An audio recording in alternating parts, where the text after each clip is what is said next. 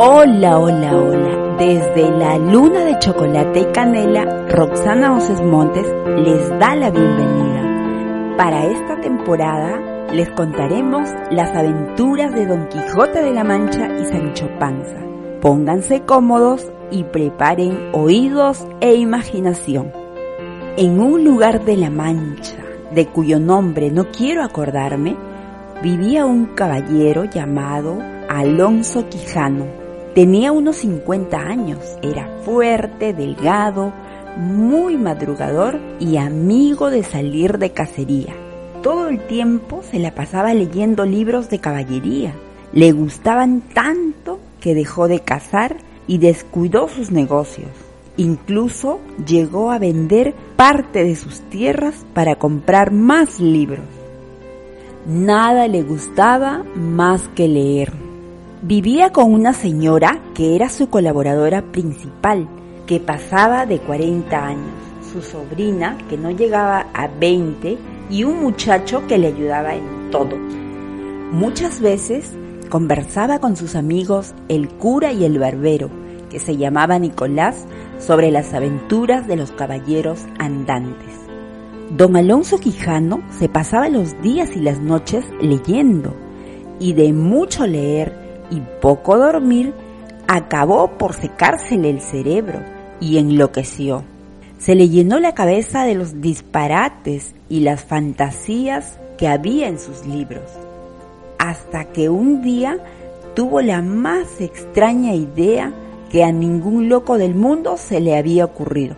Creyó conveniente y necesario hacerse caballero andante y salir a los caminos en busca de aventuras. Lo primero que hizo fue limpiar unas armas viejas que habían sido de sus bisabuelos. Tenía un caballo viejo y flaco que le parecía el mejor del mundo.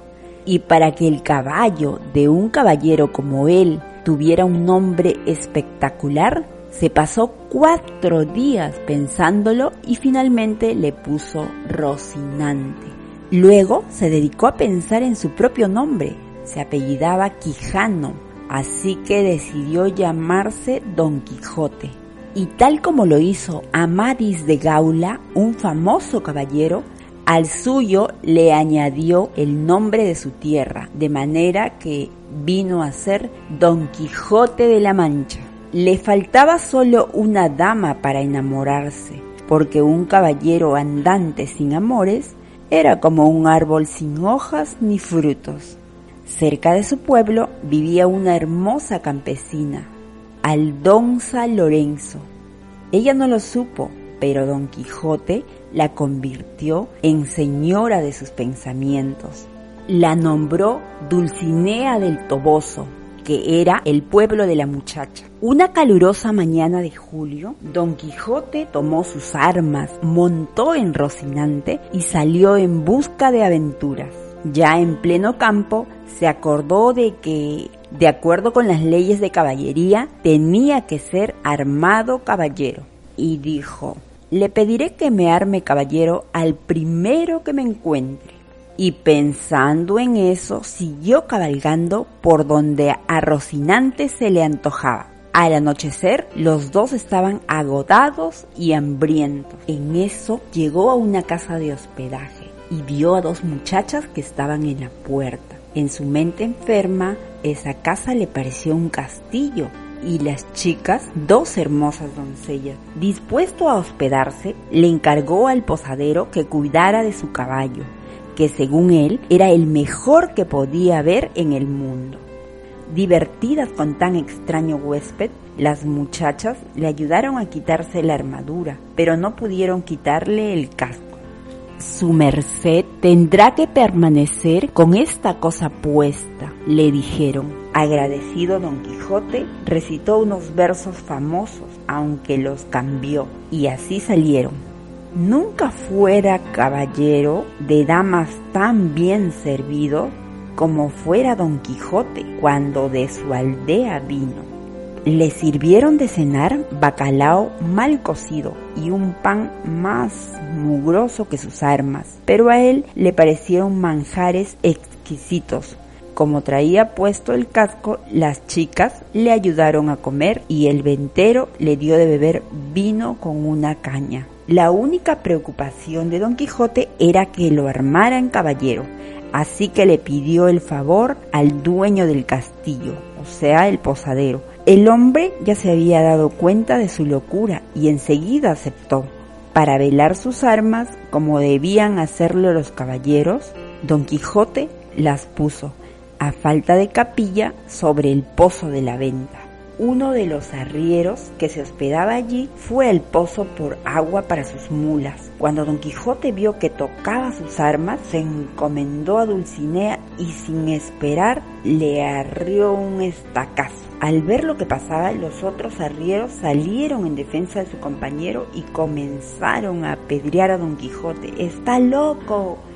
Vamos a quitarle lo loco a pedradas alevosos, canallas, malandrines, respondió don Quijote.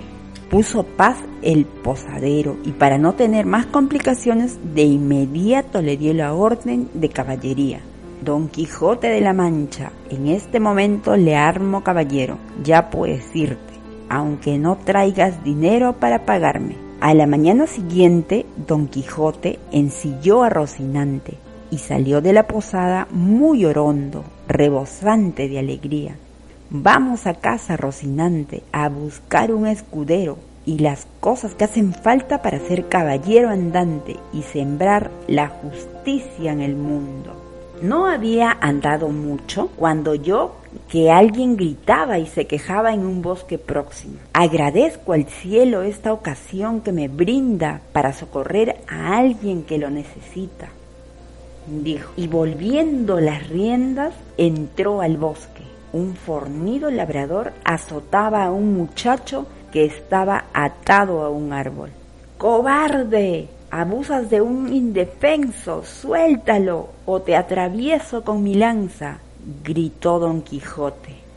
Esta historia continuará. Este primer capítulo se lo hemos dedicado a tres caballeros andantes que viven en España. Ellos son Harold, Carlos y Paulo César. Si te ha gustado las aventuras de Don Quijote de la Mancha, compártela y pasa la voz que estamos en la luna de chocolate y canela.